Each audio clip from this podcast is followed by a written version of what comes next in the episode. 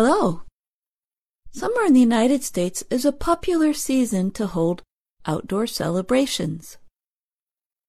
Today, we answer a question from Egypt about the word party. Here's the question. This word party has many meanings. It changed according to the context. Please give me more details and examples. Taha, Egypt. Dear Taha, that is a great word to learn. You probably learned first that party is a noun, meaning a celebratory social event. When we have a party, we invite people to gather. Usually we serve food and drinks. We might also play music, sometimes for dancing.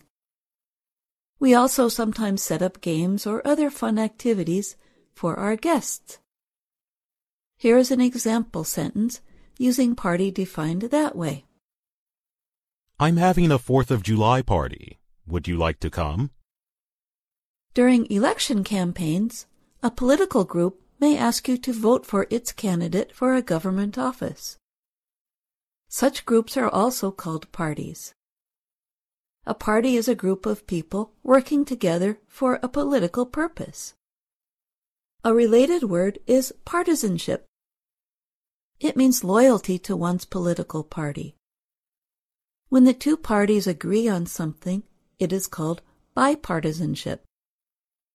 An example of this was last week's vote by every member of the U.S. Senate, in both parties, to make a new federal holiday. The U.S. Senate showed bipartisanship in a vote by all members to make June 19th a federal holiday. When lawyers write a contract, they use party to describe the people or groups involved in the legal case. They may say, Both parties must agree to any changes in this contract. Another more formal use of party is to describe any one person or group. At a restaurant, the host may announce, A table is ready for a party of four.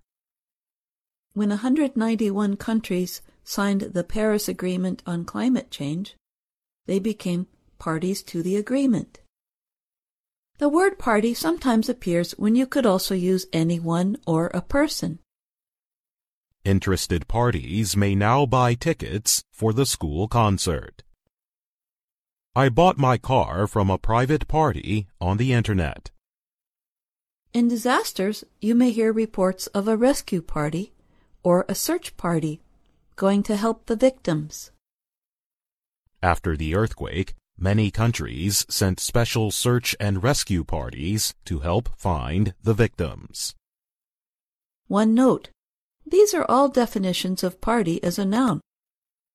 People also use it as a verb, meaning celebrate. Listen to this example. When COVID 19 stops spreading, my friends and I are going to party together.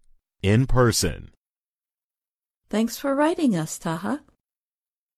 What question do you have about American English? Send us an email at learningenglish at voanews.com. And that's Ask a Teacher. I'm Jill Robbins.